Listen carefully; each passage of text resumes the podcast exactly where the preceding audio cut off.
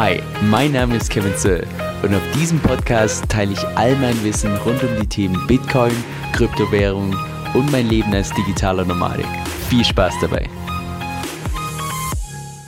Hey Leute, Kevin hier. Wer mir schon länger folgt, der weiß, dass ich meine Investmententscheidungen immer auf irgendwelche Preismodelle berufe. Oder auch nicht.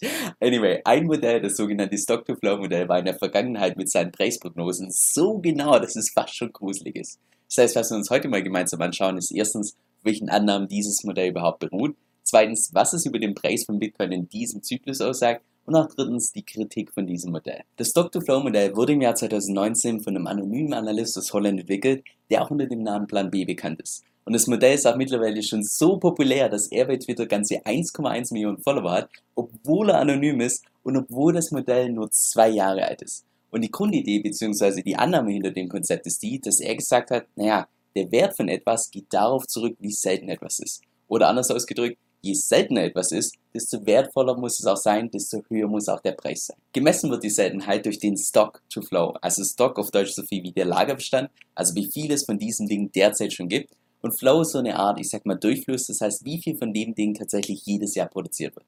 Das heißt, wenn wir das Ganze jetzt mal für Gold durchgehen, derzeit soll es schätzungsweise rund 185 Tonnen an Gold geben.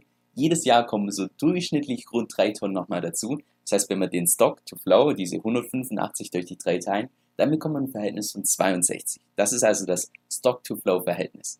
Wenn wir jetzt 100 durch die 62 teilen, dann heißt es auch gleichzeitig, dass Gold derzeit eine Inflationsrate hat von 1,6%. Das gleiche können wir natürlich auch für Silber machen. Silber hat derzeit eine Stock to Flow Ratio von 22. Bei Öl sind es sogar nur 0,25, weil eben derzeit mehr gefördert wurde, als tatsächlich gelagert wird, weil Öl eben recht kompliziert und recht teuer zu lagern ist. Das gleiche können wir natürlich auch für unsere ganzen Fiat-Währungen machen, wie beispielsweise den Euro, der derzeit schätzungsweise und angeblich nur eine Inflationsrate hat von 4,1%. Das entspricht einer Stock-to-Flow-Ratio von 24. Oder bei dem US-Dollar, der angeblich nur eine Inflationsrate hat von 5,4%, das entspricht einer Stock-to-Flow-Ratio von nur 18. Das Interessante ist an der Stelle, dass dieses Verhältnis, dieses Stock-to-Flow eigentlich ursprünglich vom Rohstoffhandel kommt.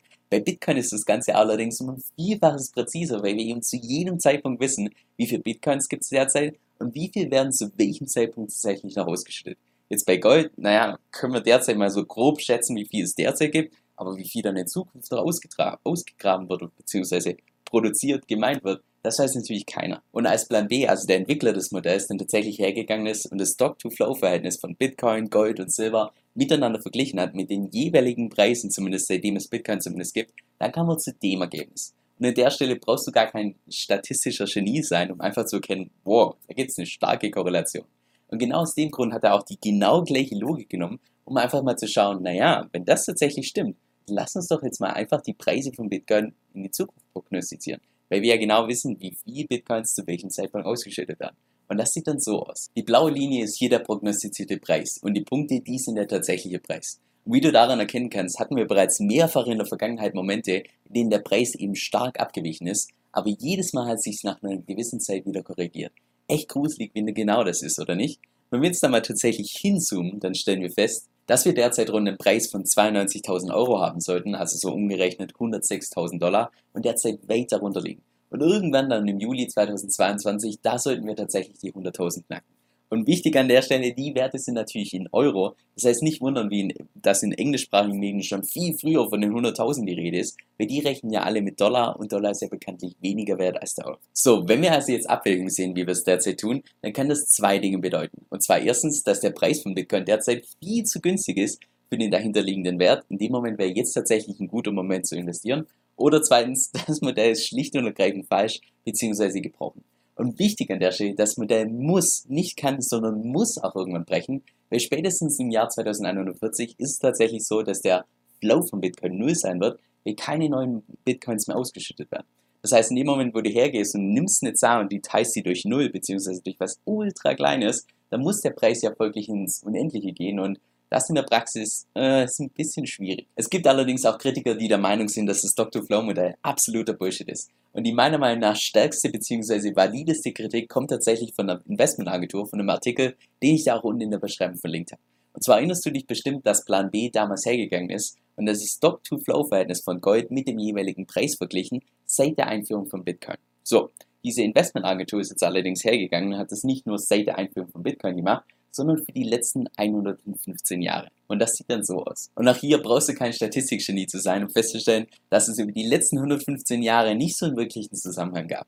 Dazu kommt natürlich, dass so ein Modell komplett nicht berücksichtigt, erstens irgendwelche Makrofakten, also dass jetzt beispielsweise Bitcoin in irgendwelchen Ländern gebannt wird dass es mal zu Codefehlern kommt und so weiter. Zweitens, dass Bitcoin irgendwann mal in der Zukunft auch andere Use Cases haben kann, also nicht nur ein reiner Wertespeicher, sondern vielleicht auch irgendwann mal die globale Währung oder vielleicht kommen noch weitere Second Layer Solutions, die on top of Bitcoin kommen und den Nutzen erweitern.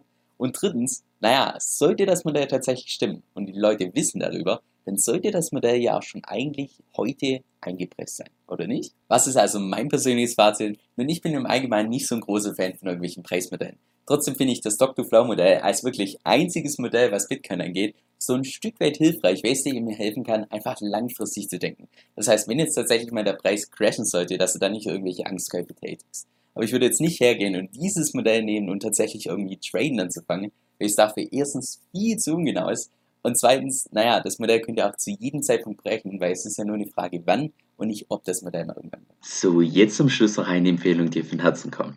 Und zwar wusstest du, dass du mit Kryptowährungen auch passiv Geld verdienen kannst, ohne dass du deine eigenen Coins dabei verkaufst? Ich persönlich tue beispielsweise mit dem Coin namens DFI staken. Und staken heißt im Prinzip nur vereinfacht gesagt, dass du deine eigenen Coins zur Verfügung stellst und dafür eine Rendite bekommst. Und bei DFI sind es derzeit rund 100% pro Jahr. Das heißt, selbst dann, wenn der Preis über ein Jahr gesehen konstant bleibt, habe ich dennoch einen Profit von ganzen 100% Prozent gemacht.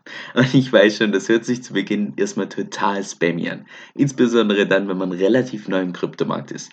Wenn du das jetzt allerdings mal selbst ausprobieren möchtest und dich vielleicht auch selbst überzeugen möchtest, dann kann ich dir ebenfalls die Plattform namens Cake empfehlen, die ich auch selbst verwende. Mit meinem Empfehlungslink bekommst du auch derzeit je nach Aktion bis zu 50 Dollar geschenkt, sofern du dich erstens verifizierst und zweitens dein Konto um 50 Dollar auflädst. Und falls das für dich interessant klingt, dann geh mal auf meine Webseite kevinsoe.com cake. Das ist kevin, S-O-E-L-L.com, Schrägstrich C-A-K-E. Viel Spaß beim Ausprobieren und vielen Dank für deinen Support.